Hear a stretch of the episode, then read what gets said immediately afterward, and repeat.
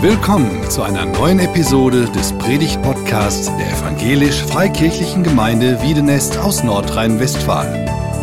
Wir sind davon überzeugt, dass Gott durch Predigten redet. Wir wünschen viel Inspiration beim Hören.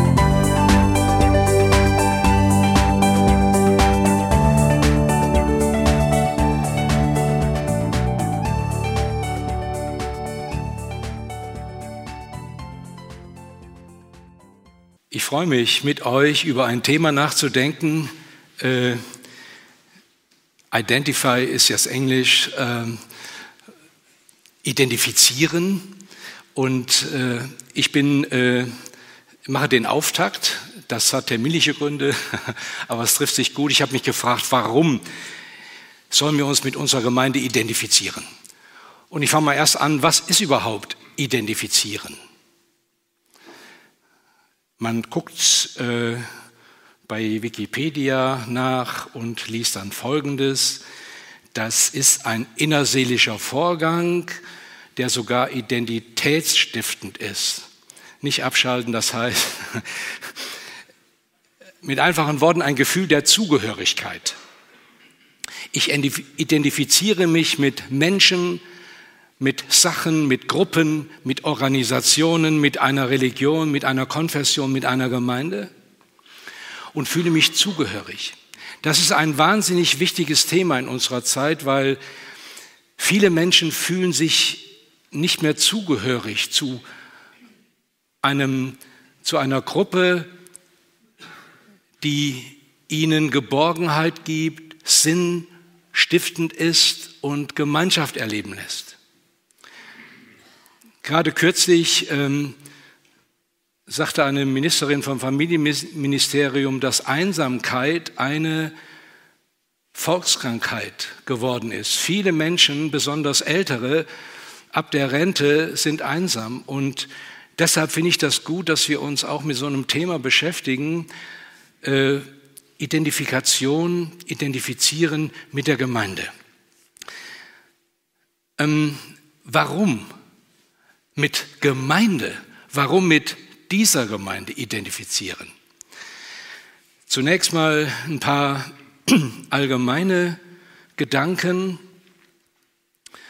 Ähm, der Zeitgeist prägt uns als Christen natürlich. Wir sind Kinder unserer Zeit. Wir erleben die Nachrichten, die Bewegungen in unserer Zeit und werden verängstigt, erschüttert, erfreut, wie auch immer irritiert. Und äh, da sieht es für Kirche allgemein nicht gut aus. Wir kennen alle die unglaublich großen Zahlen derer, die austreten aus den großen Kirchen. Nur noch die Hälfte der deutschen Bevölkerung gehört einer der großen Kirchen an. Es geht weiterhin bergab.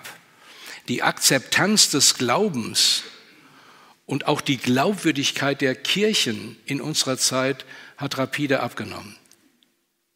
Das heißt, wir müssen uns Gedanken machen, wenn wir zu einer Kirche gehören, dann gehören wir ganz bewusst dazu, identifizieren uns mit ihren Werten, mit ihren Zielen. Können wir das noch? Früher ging man, früher war alles besser, nein, äh, ging man zur Kirche, identifizierte sich mit allen, war nicht alles gut immer und aber ja. Heute äh, machen sich die Leute Gedanken und die Bindungsfähigkeit ist nicht mehr so groß. Es gibt Untersuchungen, empirische, ähm, die das belegen. Äh, ich nenne nur mal die Studie, die Tobias Feix Martin Hoffmann und Tobias Künkler 2014 rausgebracht haben, äh, unter dem Titel Warum ich nicht mehr glaube, wenn junge Erwachsene den Glauben verlieren. Das Buch hat mich und die Untersuchung damals ziemlich äh, berührt und ich habe als ich noch im Dienst war, äh, gleich ein Seminar angeboten für Gemeindeleiter, die sich mit diesen Fragen beschäftigen müssen. Eigentlich schon zu spät. Aber warum verlassen Gemeinden, warum verlassen Menschen, junge Menschen, auch ältere, äh, die Gemeinden? Das ist durch Corona, durch die Pandemie nochmal verschärft worden. Äh, viele Gemeinden sind anders geworden danach. Und da gibt es Gründe, die machen betroffen. Also erstmal, wie viele sind das überhaupt? Ähm, ich fand interessant, dass in der Altersgruppe der jungen Menschen, der jungen Erwachsenen 50 Prozent nicht mehr in ihren Ursprungsgemeinden sind. Und die Barna Group, das ist wahrscheinlich die weltweit äh, größte Forschungsgruppe, christliche Forschungsgruppe, die spricht von noch weitaus höheren Zahlen äh, von den Church Leavers, also von denen, die Kirchen verlassen. Das sind 60 bis 80 Prozent.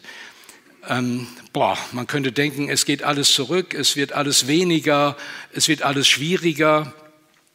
Wenn man auf die nackten Zahlen sieht, auf diese Zahlen, dann kann man den Eindruck gewinnen. Gleichzeitig erleben, erlebt der christliche Glaube eine unglaubliche Dynamik in anderen Ländern. Aber wir wollen jetzt bei uns bleiben. Was sind die Gründe, warum Menschen weggehen? Ich nenne einige. Probleme mit einem gewissen Bibelverständnis. Die Bibel ist ein altes Buch und ein gewisses Verständnis wird nicht mehr nachvollzogen von vielen Menschen. Besonders wenn man alles wörtlich verstehen muss. Dann kommt man in intellektuelle Konflikte in der Schule, im Studium und sagt, hey, hält das überhaupt? Ein weiterer Grund ist die Relevanz des Glaubens. Der Glaube funktioniert nicht im Alltag. Das scheinen zwei Welten zu sein. Hier sonntags werden Predigten gehalten und man stimmt mehr oder weniger zu. Ja, ganz gut gepredigt oder heute nicht so gut. Aber was bewirkt das in unserem Glauben, wenn wir herausgefordert sind? Hat der Glaube da einen, einen Einfluss und macht er einen Unterschied zu dem anderen Arbeitskollegen, der nicht Christ ist? Zu dem Lehrerkollegen, der nicht Christ, zu den Schülern, die alle nicht Christ sind? Was ist der Unterschied. Oder ein wichtiger Grund ist von vielen negative Erfahrungen mit Christen und der Gemeinde. Ein Churchleaver sagte, sie sind nicht, was sie singen. Wir singen ja tolle Lieder mit einem hohen Anspruch und ich zucke manchmal zusammen, wenn ich das abgleiche mit meinem Leben.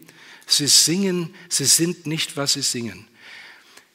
Ich nehme diese Gründe ganz ernst und erlebt das, ähm, wie Anspruch und Wirklichkeit divergieren, auseinandergehen. Eine weitere Begründung ist unbeantwortete Fragen. Man kann überhaupt nicht richtig über den Glauben diskutieren oder kritische Fragen stellen. Das ist in unserer Kirche verboten. Ganz viele Gründe. Oder ethische Doppelmoral, hoher Anspruch, aber in der Praxis wird das ganz anders gelebt. Oder eine Auswahlethik. Man konzentriert sich auf sexualethische Fragen, aber die anderen wie Umwelt, Klimawandel, Finanzen, das wird alles äh, überhaupt nicht thematisiert. Also ist der Glaube relevant. Das ist nur mal ein kurzer Aufriss der Gründe, warum Menschen die Kirche verlassen und sich nicht mehr mit den Kirchen identifizieren. Ich gehe jetzt gar nicht auf die bekannten Missbrauchsfälle ein, äh, die einen massiven Abbruch nochmal zum massiven Abbruch geführt haben. Und jetzt die Gemeinde Wiedenest. Warum sollten wir uns mit dieser Gemeinde identifizieren? Da ist alles super, lebendig. Wir sehen schon, ähm, sogar wenn es nicht ganz klappt und live gestreamt wird, ist ja der Horror für jeden, der auf der Bühne steht. Ey, das finde ich super. Christen machen Fehler und können darüber reden. Boah, wo gibt es das? Kein Politiker sagt, ich habe Mist gemacht. Kein Manager der Millionen Abfindungen sagt, es tut mir leid, ich habe das Unternehmen gegen die Wand gefahren. Christen können das sagen. Warum? Weil sie wissen, dass es Vergebung gibt und dass Gott immer wieder eine Chance gibt zum Neuanfang. Denn Gott kennt uns sehr gut. Es soll Leute geben, ach so, ja, wie ist das mit uns? Lebendige Gemeinde, coole Mucke, tolle junge Leute. Äh, es gibt nicht viele Gemeinden, die noch so eine lebendige, gute Jugendgruppe haben. Äh, Kids Go und Jungschau und was es alles gibt. Das ist toll. Mission, weltweite Mission wird unterstützt. Es wird gebaut. Es geht weiter. Wir können mehr Raum schaffen. Evangelisation ist geplant, kann ich mich mit identifizieren, ist alles gut. Natürlich gibt es auch Leute, die sagen, die sehen das nicht ganz so himmelblau und sonnig. Ich habe mir gedacht, wie ist es denn im Neuen Testament? Und ich möchte als Beispiel die Gemeinde in Korinth äh, mal nennen, weil ich finde, das ist eine hochaktuelle Situation. Korinth ähm, zur Zeit von Paulus war eine multikulturelle und multireligiöse Stadt, flächenmäßig die größte Stadt in Griechenland. Ähm, ich habe jetzt keine Karte, aber einige waren vielleicht schon mal da, am Peloponnes, der Isthmus. Ähm, eine sehr florierende Stadt, Verkehr und Handel machten sie wichtig. Es war ein Melting Pot von verschiedenen Ethnien, Milieus und so weiter. Es war ein religiöses Zentrum. Es gab viele Tempel äh, in Korinth und berühmt war Akrokorinth, das ist dieser große Tafelberg äh, mit dem Aphrodite-Kult. Das war ein religiöses äh, Zentrum, ein Wahrzeichen war der Apollo-Tempel und so weiter. Das war also ein großes Zentrum. Und die Kultur spielte eine wichtige Rolle. Es gab ein Amphitheater mit 18.000 Plätzen. Also schon eine sehr große, wichtige Stadt. Und in diese Stadt kam Paulus auf seiner zweiten Missionsreise, etwa 49 nach Christus, und gründete eine Gemeinde. Warum macht er das? In der Apostelgeschichte wird berichtet, er ging zuerst als Jude in die jüdische Synagoge und wollte dort das Evangelium von Jesus bezeugen und sagen, ey, wir Juden haben die alten Schriften und ich sage euch, sie haben sich erfüllt, dieser Messias ist gekommen und wir geben Zeugnis, er lebt. Dieser Jesus von Nazareth. Die konnten das nicht so sehen, die haben ihm widerstanden und dann ist Paulus weggegangen aus der Synagoge und äh, hat sich nicht ganz von Korinth abgewandt, sondern er ging zu den Heiden. Und Jesus hat ihm gesagt, fürchte dich nicht, denn ich habe ein großes Volk in dieser Stadt.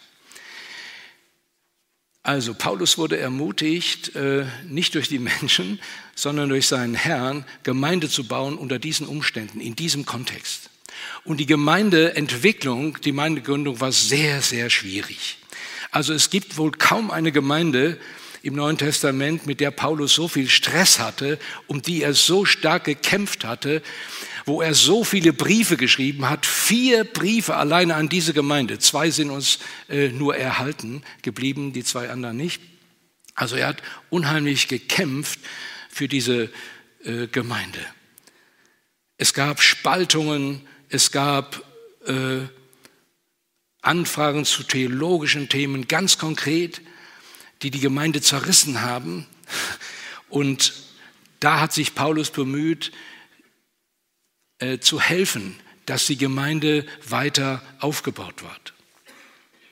Und dann berichtete sein Mitarbeiter Timotheus ihm, dass das Vertrauen schwindet zu diesem Apostel Paulus. Also wenn eine Gemeinde kein Vertrauen hat zu dem, der leitet, zu dem, der predigt, der lehrt, der versucht, die Gemeinde zu führen, dann ist eigentlich keine Identifizierung möglich.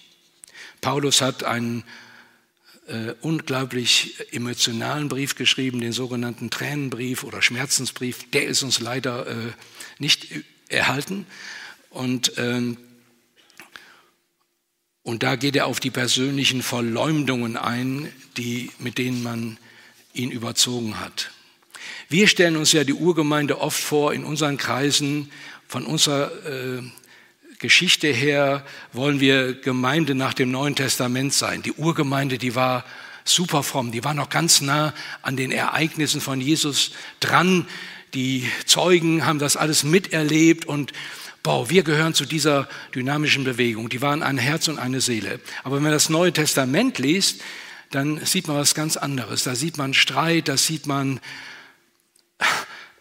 Spaltungen, da sieht man ethische Probleme, da sieht man alles menschlich, allzu menschliche, auch in den Gemeinden. Und das finde ich irgendwie gut.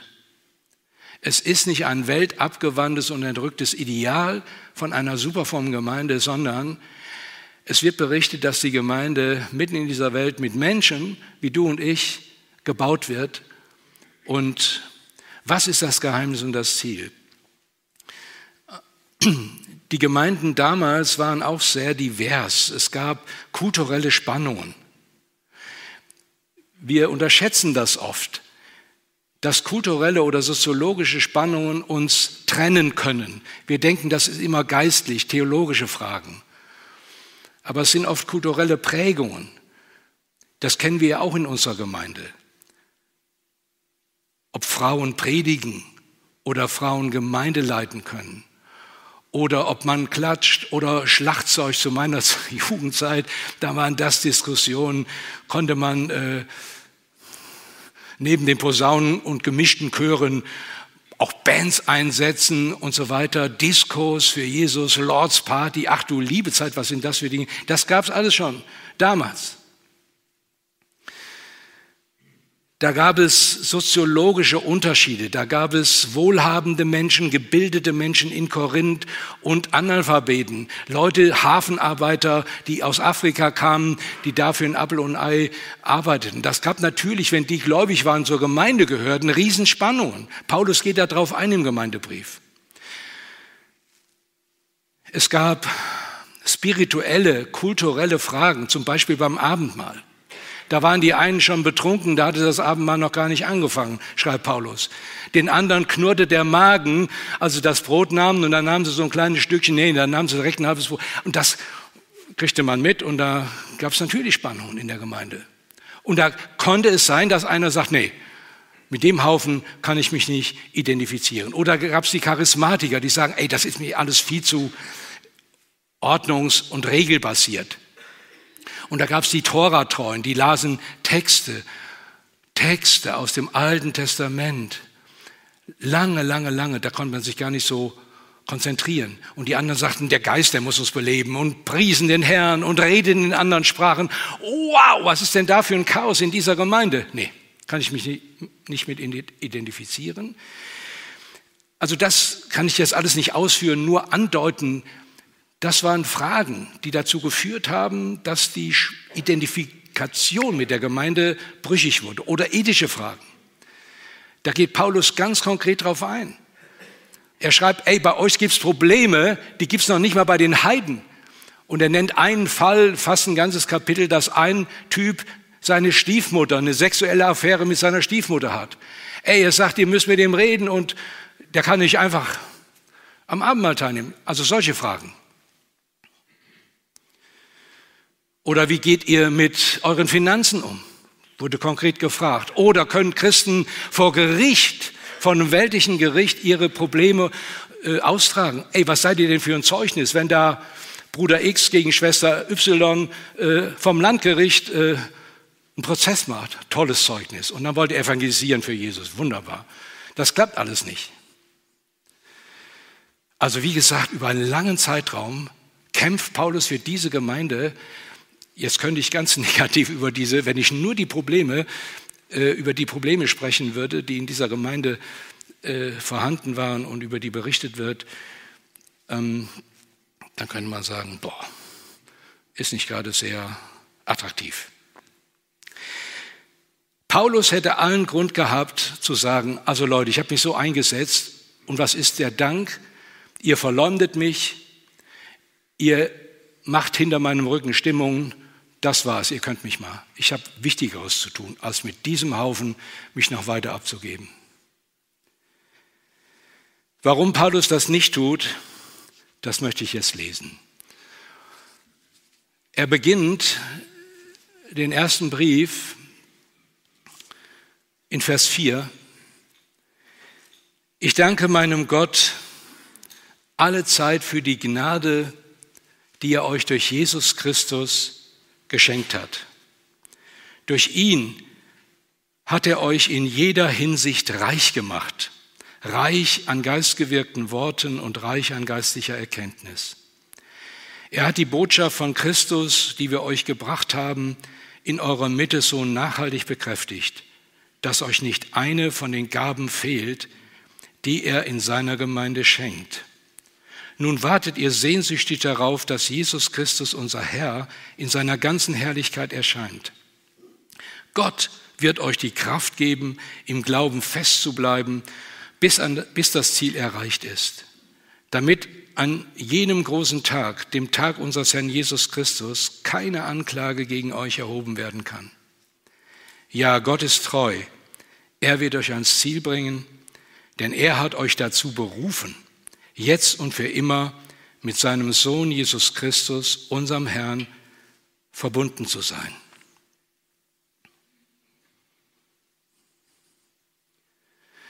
Das hat mich richtig berührt, weil ich ertappe mich dabei, und das ist auch eine Typsache, ähm, dass man eher die Probleme sofort sieht, die Schwierigkeiten. Und dann kommt man, kann man in eine Spirale kommen, wo man alles negativ sieht. Und die ganze Gemeinde und diese Probleme, auch hier in Wiedenest, zähle ich jetzt gar nicht auf. Und das hat mich beeindruckt, dieser Ansatz. Paulus nimmt eine andere Perspektive ein, als die wir normalerweise oberflächlich sofort einnehmen. Wir sehen sofort auf die Probleme, wir sehen die Menschen, wie sie sich benehmen, wir sehen die Konflikte. Paulus setzt ganz anders ein. Er dankt Gott für diese Gemeinde. Und das finde ich beeindruckend. Er dankt zuallererst für die Gnade Gottes, die euch gegeben ist in Christus. Und er sagt und macht deutlich, es ist Gottes Gnade, dass ihr an Jesus Christus glauben könnt. Es ist Gottes Gnade, dass ihr zu dem Leib des Christus gehört, zu seiner Gemeinde. Ihr habt euch die Gemeinde nicht selbst gewählt, wie man sich einen Club auswählt und dann Beitrag bezahlt und je nach Exklusivität sind die Beiträge höher. Deshalb seid ihr nicht in der Gemeinde, weil es da so cool ist oder irgendwas, sondern ich danke Gott für die Gnade, die euch gegeben ist. Es ist Gottes Werk in dieser multikulturellen und multireligiösen Stadt, dass da überhaupt Gemeinde entstanden ist. Bei den Hunderten von Tempeln, bei dem Aphrodite-Kult, dem Apollo-Tempel, den Prostituierten, der Kultprostitution, den Götzenopfern. Ah, da entsteht Gemeinde aus Menschen von all diesen Milieus, die beten Jesus Christus an. Warum? Diesen jüdischen Wanderprediger, der so schrecklich am Kreuz ermordet wurde, und sie bekennen, dieser Jesus ist auferstanden, hat den Tod überwunden und lebt und baut seine Kirche weltweit. Das ist die Perspektive, die er einnimmt. Wenn er nur an der Oberfläche stehen geblieben wäre, hätte er den Beruf gewechselt. Ich habe in meinen 40 Jahren Dienst manchmal mich gefragt oder wenige Male, ey, warum machst du das?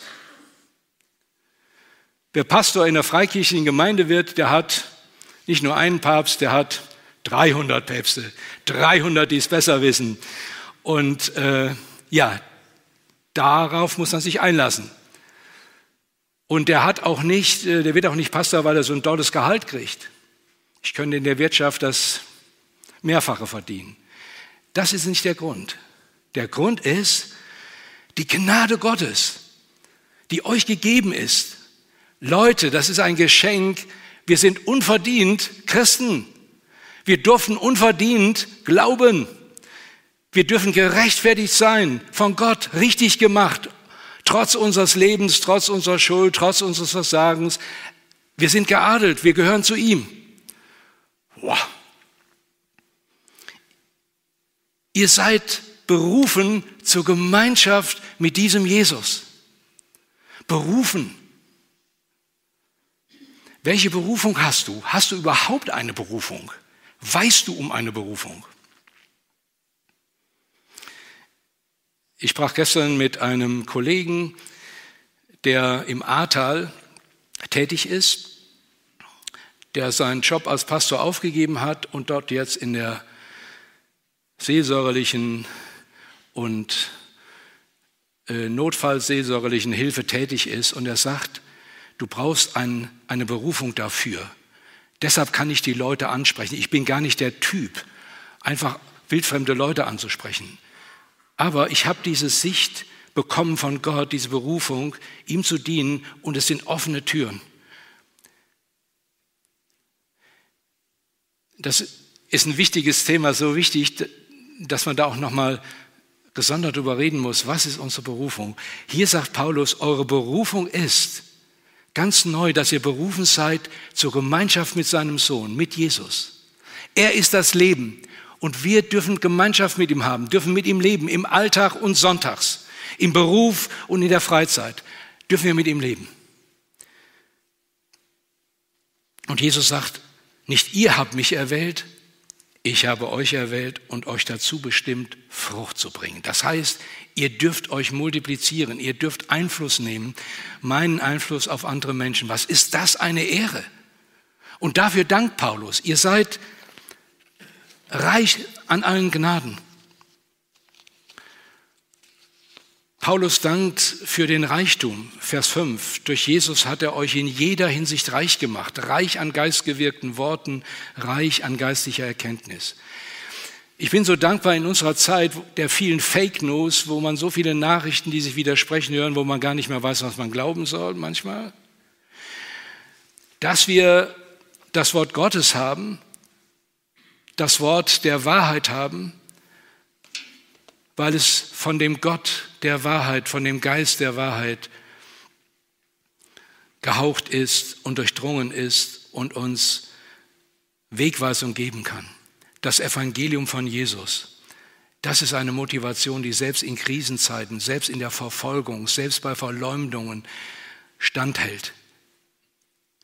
Woran liegt es, dass Menschen weltweit, Christen weltweit, die verfolgt werden, die behindert werden, die benachteiligt werden, die gedisst werden, die in Arbeitslagern schmachten. Woran liegt es, dass diese Menschen beten, Gott anbeten und für uns sogar beten? Woher haben die diese Kraft, diese Power? Sie wissen sich so reich beschenkt. Sie wissen, dass diese Diktatoren, diese negativen Mächte ihren Glauben und das Erbe, was sie bekommen haben, dass Gott mit ihnen ist, diese Zusage nicht durch Gefängnis, nicht durch Diskriminierung auch nur anrühren können. Ihr seid reich beschenkt mit allen Gnadengaben, sagt Paulus. Und da geht er nochmal in einigen Kapiteln drauf ein. Wisst ihr, wie reich ihr seid? Ihr Lieben alle, die ihr jetzt hier sitzt, wisst ihr, wie reich ihr seid, beschenkt seid mit Gnadengaben? Kennt ihr euren Reichtum? Die Gnadengaben ist das Kraftpotenzial, das Entwicklungspotenzial der Gemeinde, auch dieser Gemeinde. Nicht irgendwelche Entwicklungskonzepte, die man aus der Wirtschaft übernimmt und so weiter. Wir sind zwar auch wie ein Unternehmen zu führen, aber wir sind auch göttlich, weil Gott uns berufen hat und beschenkt hat mit seinen Gnadengaben. Ihr seid reich. Jeder hat eine Gnadengabe, mindestens, wenn nicht noch viel mehr. Und dieses Potenzial zu wecken, zu nutzen, das ist unglaublich dynamisch. Mein Eindruck ist, wenn Gemeinden erstarren, wenn Gemeinden zurückgehen, wenn Gemeinden resignieren, dann, weil sie nicht wissen, dass sie berufen sind, wie reich sie beschenkt sind, nicht zuletzt durch die Geschwister, durch euch. Hä? Ja, ihr seid ein Reichtum, weil ihr seid Gottes Geschöpfe, Gottes geliebte Kinder, von Jesus erlöste, mit seinem Tod besiegelt und seiner Auferstehung. Seine Kinder, boah, was ein Reichtum. Das muss er noch mal sagen. Ihr seid Gemeinde. Göttliche, berufene Gemeinde in Wien ist. So, noch einen letzten Punkt. Was heißt das für uns? Mir helfen drei Perspektiven. Erstens, die Gemeinde ist göttlich und menschlich zugleich. Gemeinde ist Gottes Erfindung. Sie ist Gottes Gemeinde und die Gemeinde Jesu. ihr geistliches Anliegen ist einzigartig. Wo gibt es das sonst in unserer Welt? In unserer Welt, dass Menschen, die so unterschiedlich sind, einander lieben oder zumindest lernen, sich zu lieben und anzunehmen. Ich kann auch den annehmen, der menschlich völlig anders ist als ich und der anstrengend ist, wenn ich diese Perspektive sehe, die Gemeinde ist göttlich und menschlich zugleich. Ihr seid alle eins in Christus, sagt Paulus, den Galatern mal. Da gilt weder Mann noch Frau, weder Sklave noch Freier, weder Grieche noch Jude. Ihr seid alle eins, die Unterschiede sind zwar da, aber ihr seid eins. Ihr dürft einander und braucht einander nicht zu benachteiligen. Und beim Abendmahl, da saß der Analphabet neben dem hochdekorierten, gesellschaftlich einflussreichen Mann und nahmen vom selben Brot, vom selben Kelch und bezeugten, wir sind eins in Jesus. Keiner ist besser, keiner ist höher, keiner ist weniger wert. Wir sind eins in ihm. Das ist das Göttliche. Wo gibt es das? In den Firmen gibt es Unterschiede, Hierarchien, in der Politik, boah, da wird drauf geachtet, die Statussymbole, spielt alles keine Rolle in der Gemeinde. Wir sind Menschen, die sündig waren und begnadigt sind. Wo gibt es das? Die Versöhnung der Geschlechter, die Versöhnung der Generationen, die Versöhnung der sozialen Unterschiede, das prägt die Kirche. Das ist ein wahnsinnig progressives Modell des Friedens, Wo gibt es das, diese Gemeinschaft, das heißt Anteil nehmen am anderen, Anteil geben? Das ist ein unglaubliches Vorrecht. Viele bleiben mit ihren Problemen alleine. Sie fressen es in sich hinein, sie betäuben es mit Alkohol, mit Eskapismus, sie fliehen in Sex und äh, virtuelle Welten, um einfach das zu erleben, was sie dort nicht kriegen können. Sie trinken Salzwasser und werden hungriger und durstiger als zuvor. Also die Gemeinde ist Gottes Erfindung. Und dieses göttliche Modell neu zu sehen, das schreibt Paulus, das ist wichtig. Und gleichzeitig ist die Gemeinde ein soziales Konstrukt, von Menschen gemacht.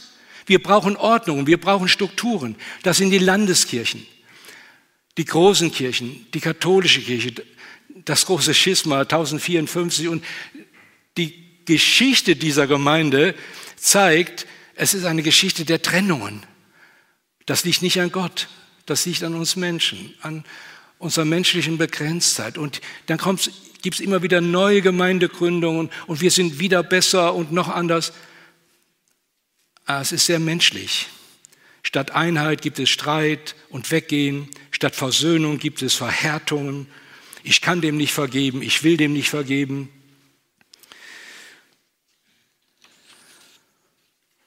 Wir dürfen die Gemeinde weder idealisieren auf der einen Seite noch als menschliches Konstrukt einfach abtun. Sie ist uns gegeben, um Liebe leben zu lernen, um Vergebung zu lernen, um Ver um Gnade zu lernen, um Großzügigkeit zu lernen. Und das ist das Tolle, dass wenn einer unter uns nicht spenden kann und einfach 10 Cent da reinlegt und ein anderer 30.000 Euro Spende gibt, wenn er es für Jesus tut, zu Gottes Ehre, ist es beides ein Segen. Völlig andere Perspektive. Zweitens unsere Berufung erkennen. Ich habe da eben schon was zu gesagt. Mir hilft es klarzumachen, dass ich berufen bin zur Gemeinschaft mit Jesus. Gemeinde ist kein Kuschelclub, sondern Gemeinschaft der Berufenen in dieser Welt. Welche Ehre. Und ich lerne im anderen, in der anderen eine Berufene, einen Berufenen zu sehen und sich da gegenseitig zu erinnern, zu motivieren, zu stärken, zu ermutigen, das ist Aufgabe der Gemeinde. Und die dritte Perspektive für die reichen Gnadengaben danken und sie einsetzen. nicht bei den Defiziten stehen bleiben. Und es gibt Defizite auch in unserer Gemeinde, auch wenn das jetzt ein Live-Gottesdienst ist, das können alle wissen, das wissen sowieso alle. Aber wir sind reich beschenkt mit den Gnadengaben. Und ich möchte euch bitten, einfach mal nur die positiven Dinge aufzuschreiben für euch, die euch zu dieser Gemeinde einfallen. Ich nenne mal ein paar. Da ist ein Spatzennest, das wusste ich ja auch nicht. Also die Spatzen, die zwitschern, das sind äh, so ein Mutter-Kind-Kreis. Da kommen immer mehr Frauen, die nichts mit der Gemeinde zu tun haben, weil einfach da sie merken, da werde ich angenommen, da können meine Kinder haben einen, einen sicheren Raum, da geschieht ey, Gastfreundschaft. Da gibt es das Seniorenfrühstück. Einsamkeit, ich sagte es schon, ist ein großes Problem. Da kann man miteinander essen, frühstücken, äh, geistig aktiv werden. Da gibt es eine starke Jugend. Ey, toll, dass es euch gibt, dass ihr hier sitzt und äh, dass ihr euch das antut, so einen alten Mann predigen zu hören. Aber uns verbindet dasselbe, diese Gnade äh, und diese Berufung. Jungschar, Kids Go, unsere Kleinen sind jetzt unten. Mitarbeiter setzen sich für die ein. Das ist doch großartig. Ein Bauteam. Was hängen sich die Leute Stunden da rein? Tage, Wochen, Monate, das muss man mal würdigen. Das ist alles positiv. Das sieht man gar nicht. Man sieht nur den Prediger. Ja, und die Musiker. Was ein Reichtum. Musik, coole Mucke, danke, Männerarbeit. Ich könnte jetzt theologische Kompetenz steht hier. Ja, es sind einige, die haben, äh, äh, gibt, das finde ich beeindruckend, Beter. Kann ich aus eigener Erfahrung sagen, dass Menschen fragen, wie geht es dir? Und sie beten. Und ich kenne alte Geschwister, die beten täglich. Was ist das für ein Geschenk? Täglich füreinander zu beten. Es gibt Menschen, die kümmern sich um andere. Die gehen mit ihnen zum Ämtern.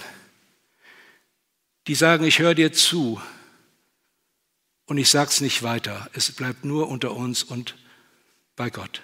Was für ein Reichtum. Ich nehme die Frage vom Anfang auf. Warum soll ich mich mit meiner Gemeinde identifizieren? Weil sie Gottes Gemeinde ist.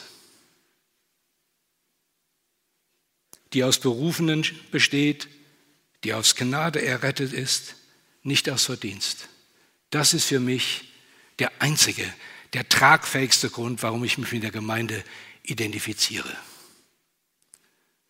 Ja, ich gebe zu, es gab Zeiten auch, wo ich dachte, ey, die kommen nicht in die Pötte, das wird nichts. Das ist falsch. Es ist Gottes Gemeinde. Erst wer für die Gemeinde dankt, wie Paulus, der kann die Probleme adressieren und lösen.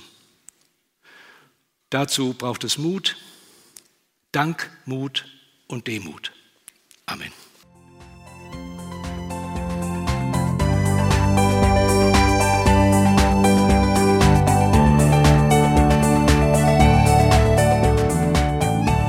Sie hörten einen Predigt-Podcast der EFG Wiedenest. Weitere Predigten Informationen zu Jesus Christus und zu unserer Gemeinde gibt es unter www.efg-wiedenest.de.